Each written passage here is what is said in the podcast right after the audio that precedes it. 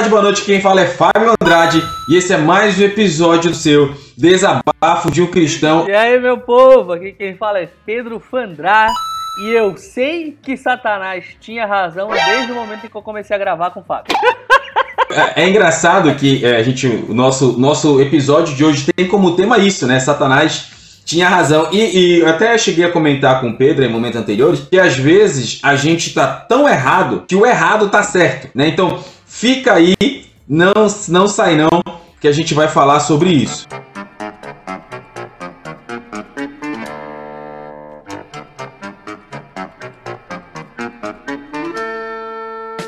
Você poderia ler o texto lá em, em Jó? Vamos! O, o homem mais crente da Bíblia?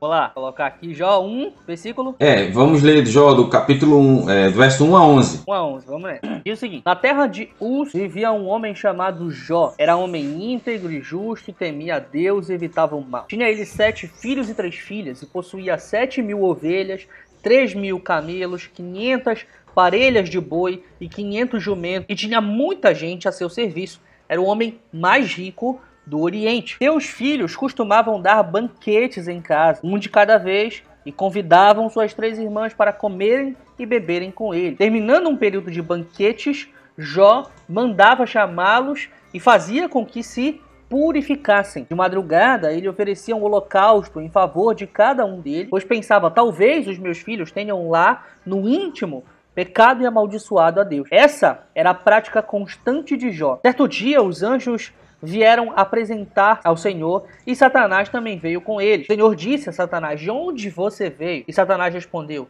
De perambular pela terra e passear por ela. Disse então o Senhor a Satanás: Reparou em meu servo Jó? Não há ninguém na terra como ele, irrepreensível, íntegro, homem que teme a Deus e evita o mal. Será que Jó não tem razões para temer a Deus? Respondeu Satanás. Acaso não puseste uma cerca em volta dele, da família dele e de tudo o que ele possui? Tu mesmo tens abençoado tudo o que ele faz, de modo que todos os seus rebanhos estão espalhados por toda a terra. Mas estende a tua mão e fere tudo o que ele tem, e com certeza ele te amaldiçoará na tua face. Se você for olhar, se você for olhar, não no caso de Jó, no caso de Jó, não, mas essa fala de Satanás fatalmente e facilmente se aplica a muitos cristãos. E é, é meio maluco isso, porque é, a coisa mais bonita, assim, que existe, uma das coisas mais lindas que existem é um amor verdadeiro, ou seja, aquele aquele amor que é sem interesse, aquele amor sincero, né? Às vezes a gente, eu ouço muito isso, dizer assim, ah, eu, eu te, você me faz muito feliz, eu te amo, né? Então quer dizer que você só ama porque a pessoa te faz feliz. Então, são esses aspectos que a gente é, é, é, precisa ter na cabeça que a gente não pode ter com Deus. Ter com Deus. Quando, quando Deus elogia a, a, a Jó, Satanás diz assim: ó, é, é, mas, mas Deus, o Senhor cercou ele. Satanás disse que Jó tinha um amor por conveniência com Deus, ou seja, eu amo, eu amo você, Deus, porque você me faz ficar tudo bem, tá tudo certo aqui, né? Então a pergunta é: como é a nossa relação com Deus? É uma relação por interesse? É uma relação sem interesse? Então, que tipo de relação é a nossa? Né? Então, será que estamos aí enquadrados nas falas do capiroto? Ou será que isso não se aplica a e a você? Eu vejo assim, a primeira coisa, Pedro, antes da gente olhar para o lado, assim, é a gente olhar para nós mesmos, né? Será que a minha relação não está pautada neste, neste interesse? Será que será que eu não sou um sem vergonha interesseiro? Se chega assim, como é que faz um, um ser humano adulto trabalhar, né? Aí o, o, o gringo, oh, ser humano adulto trabalha porque ele tem que sustentar os filhos né? Caras, não, é só quando uma pessoa não está afim de trabalhar, você chega com ela e fala assim: olha, você tem uma família para sustentar, olha, você tem um futuro para conquistar. Aí a pessoa ela vai se motivar a trabalhar. Aí eu disse assim: a andragogia, que é a ciência que trabalha como educar adultos, fala, determina, transfere a ideia de que o adulto ele funciona por interesse, ou seja, o cara se motiva a fazer a, as co a coisa quando ele está afim, quando tem algum interesse por trás. naturalmente nós agimos por interesse, seja no trabalho, seja na, na vida pessoal. Então, poxa, por que você vai. É, a, por que você ama alguém? Por que você se relaciona com alguém? Porque a pessoa te faz feliz, você a faz feliz. Há um, uma troca de interesses, uma, uma reciprocidade aí. Agora a questão é quando nós levamos isso para Deus, ou seja, eu só amo a Deus se Deus me der um carro. Eu só amo a Deus se Deus me der um bom emprego. E por aí vai. Cara, Quer falar, Pedro? Não, então, é, eu acho o seguinte, eu acho que quando a gente fala de motivação, quando a gente fala de motivação, as pessoas se motivam pelo interesse, se motivam pela, pelo retorno, mas de certa maneira o ponto não é só motivação, entendeu? Porque, por exemplo, o Gringo lá falou, Gringo, falou, Gringo Star, falou lá que é sobre o sustento dos filhos e da família e tudo mais. E no fim das contas, isso pode não motivar, mas isso move, isso movimenta, entendeu? É, então tem essa diferença aqui que eu queria fazer rapidamente de motivação e movimento, porque motivação é quando a pessoa faz porque ela realmente quer, ela quer estar tá ali, e isso normalmente existe uma relação de retorno, né? Eu vou ganhar alguma coisa porque uh, eu estou fazendo isso aqui. Mas quando a gente pensa na vida adulta de forma geral, é, o fato de eu precisar, por exemplo, pagar minhas contas e sustentar minha família, isso me move. Pode, às vezes eu tô morto de, de vontade de estar tá deitado e não querendo fazer nada. Mas eu sei o que eu tenho que fazer, entendeu? Então existe a diferença entre movimento e motivação. Funciona bem. Não, e tem uma coisa que eu acho interessante, que é a aposta de Pascal. Eu não sei se você já ouviu, é, eu já leio em algum lugar aposta de Blaise Pascal. Qual é a, a, a aposta de Pascal? Vamos imaginar, se eu seguir a Deus, o que eu ganho? Eu ganho vida eterna, eu ganho bênçãos, eu ganho proteção. Mas se eu não seguir a Deus, é, se Deus existir, eu ganho tudo isso. Se Deus não existir, beleza, eu estou vivendo sobre uma ilusão. Mas aí tem a questão: se Deus existir e eu não crer, eu vou queimar no inferno. Então é muito melhor eu eu crer pensando que ele existe, porque se eu ganhar, eu tenho mais benefícios do que se perder malefícios. Então, eu creio em Deus porque se ele, se ele viver, se ele existir, eu vou para o céu. Se ele não existir, e se ele, se eu não crer e ele existir, eu vou para o inferno né, traduzindo aí cara, a porta de Pascal. O cara transformou o crer e não crer numa conta matemática, né? Fala sério. Então, muitas das vezes nós pautamos, já passo para você, uhum. nós pautamos a nossa relação com Deus em aspectos matemáticos. É, não é assim que deve funcionar no reino de Deus. Cara, boa, boa. Essa é boa. É, mas, assim, tem uma parada que eu queria comentar que, assim, ainda tem uma outra variável nessa, nessa equação aí, que é, tu falou, por exemplo, se eu sigo a Deus, eu ganho a vida eterna, eu ganho bênçãos, eu ganho não sei o que e tudo mais. A vida eterna é certa, mas as bênçãos e a vida diária aqui nesse mundo, nada garante. Entendeu?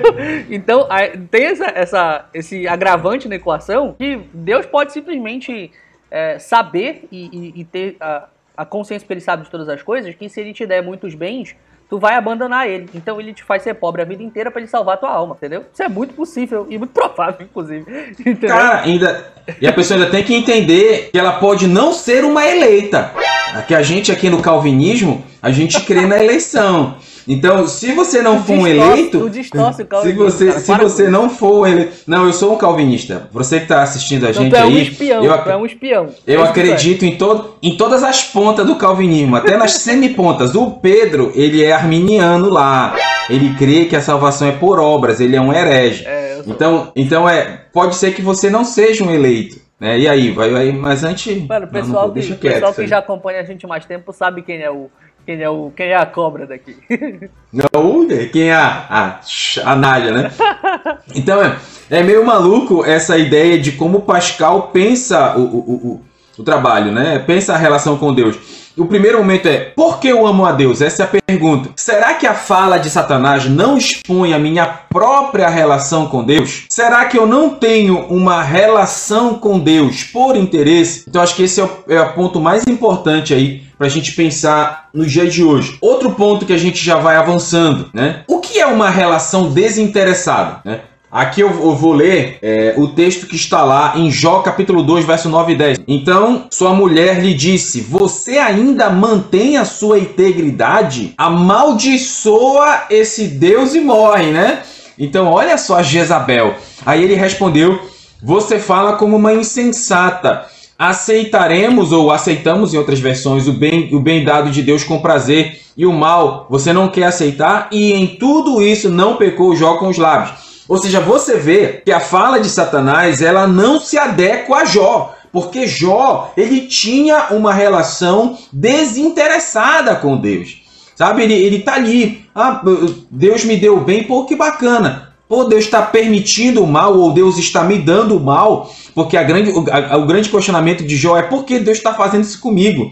Né? Então é um questionamento que vai se arrastando durante o livro. Então você vê, ele, ele, cara, a gente aceitou o bem, por que a gente não vai aceitar o mal? E é, é Jó não pecou. Fica, fica muito legal da gente olhar e perceber isso, porque Jó, em nenhum momento, ele culpa a Deus, ele coloca um, um fardo sobre Deus, ele coloca uh, os males sobre Deus.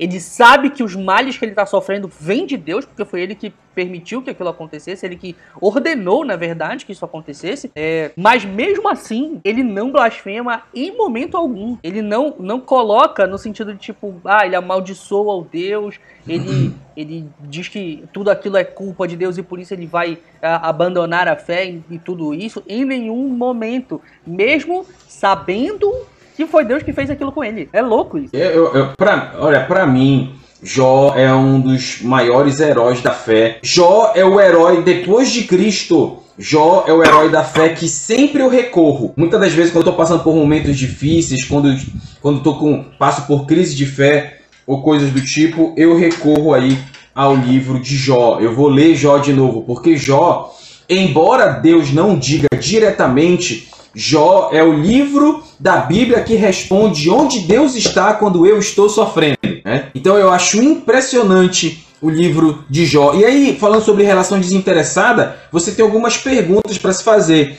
Em primeiro lugar, eu só sirvo a Deus quando tudo está bem? Essa é a primeira pergunta. Pô, eu estou passando por problema, dificuldade, ah, não quero mais saber de Deus.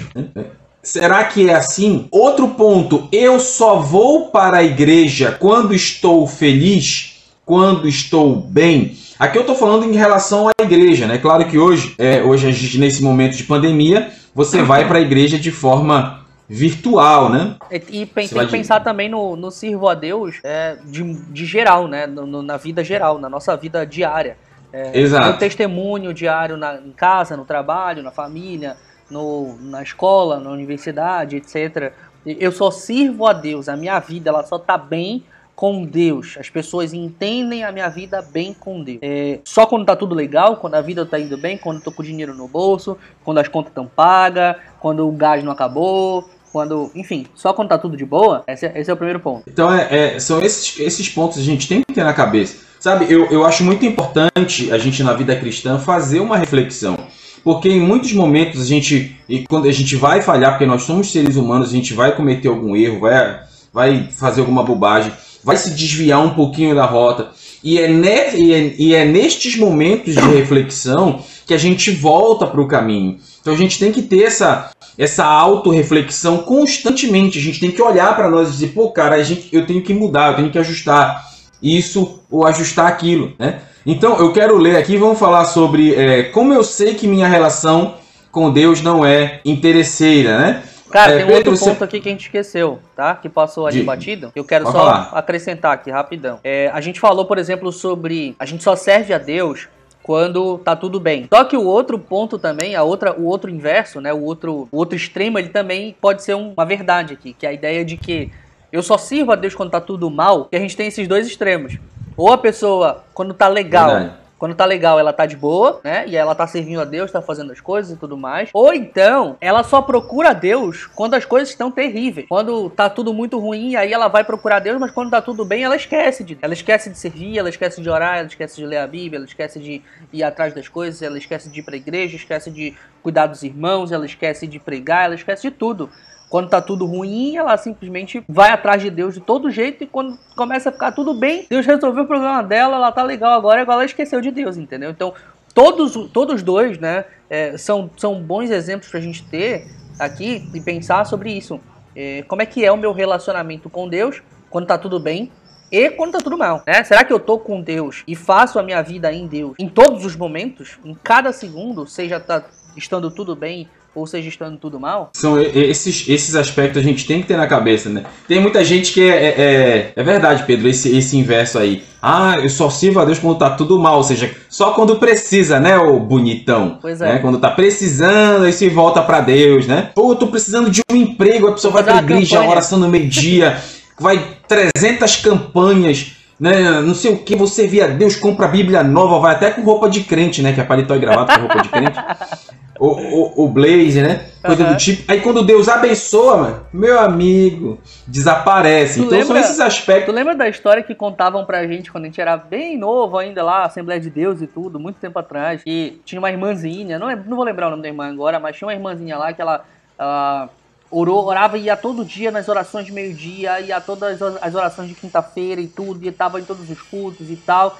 E aí é, ela pediu uma casa, ela estava o tempo todo pedindo uma casa, pedindo uma casa, dizendo assim, cara, eu quero uma casa, Deus, me dá uma casa, eu não tenho casa própria e tudo mais, parará.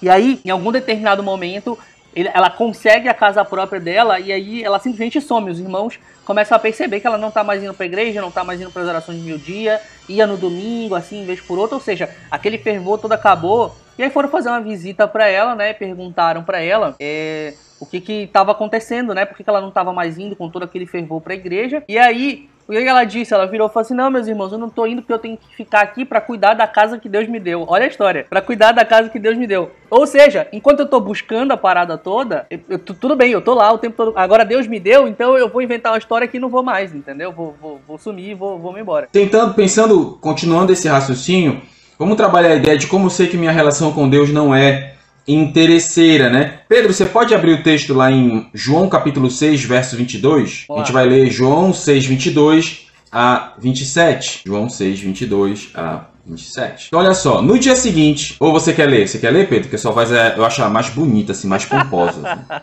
Se não for lhe aborrecer, tu, se não for lhe aborrecer. Tu dizes, tu dizes. Tu É, que é isso, tu dizes? Vamos lá. Vai lá, vai lá. Uh, no dia seguinte, a multidão que tinha ficado no outro lado do mar percebeu que apenas um barco estivera ali e que Jesus não havia entrado nele com os seus discípulos, mas que eles tinham partido sozinhos. Então, alguns barcos de Tiberia aproximaram-se do lugar onde o povo tinha comido o pão após o Senhor ter dado graça. Quando a multidão percebeu que nem Jesus nem os discípulos estavam ali, entrou nos barcos e foi para Cafarnaum em busca de Jesus. Quando o encontraram do outro lado do mar, perguntaram-lhe: Mestre, quando chegastes aqui?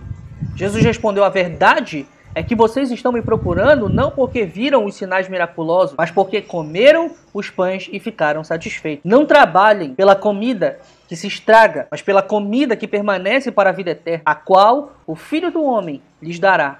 Deus o Pai nele colocou o seu selo de aprovação. Então, é, é você vê que os, os, a multidão, não posso nem chamar de discípulo, né? A multidão estava seguindo Jesus ali por interesse, cara. Então, é, a, acho que a pergunta do nosso episódio, a gente já está chegando no fim do episódio, é: que tipo de relação com Deus é a minha? É uma relação de interesse, é uma relação interesseira, é uma relação de pai e filho, é uma. Que tipo de relação é essa? Acho que essa é a grande pergunta que você e eu, ao refletirmos muito nesse assunto, vamos ter que, que responder. Então, aqui quem fala é Fábio Andrade e nunca se esqueça de que Deus em si é melhor que as bênçãos que ele pode dar. Perfeito, cara, perfeito. Eu acho que se eu pudesse acrescentar, por exemplo, algo muito importante é, ainda voltando naquela ideia do tá tudo bem ou tá tudo mal, é, como que como que tu reage diante de uma situação de extrema bonança? Qual é a tua reação de uma situação de, diante de uma situação de extrema bonança e diante de uma situação de extremo caos? Qual é o, o, teu primeiro impulso? Qual é o primeiro sentimento que tu tem? O teu filho, teu filho, tua esposa, teu marido, um ente querido, teu pai, tua mãe caiu super doente, pegou o coronavírus, por exemplo, foi pro pro, pro, pra internação, pro hospital de campanha, tá entubado, alguma coisa nesse sentido. E aí tu tá sentindo uma situação terrível, muito mal. Qual é o teu primeiro impulso? Porque o nosso primeiro impulso, ele às vezes ele revela muito mais do que a maneira como a gente se estende, né? e, e, e age em, em, em situações estendidas e prolongadas. Então, qual foi o primeiro impulso? Eu falo isso de cadeira, tá? Porque quem conhece e acompanha há muito tempo sabe que eu já tive uma situação muito complicada com meu filho. Meu filho quase morreu de verdade, não foi história, entendeu? Foi de verdade mesmo. Meu filho quase perdeu a vida. Meu filho tá, tá com 3 anos agora. Ele fez, aconteceu isso quando ele tinha um, um ano e 4 meses, viu?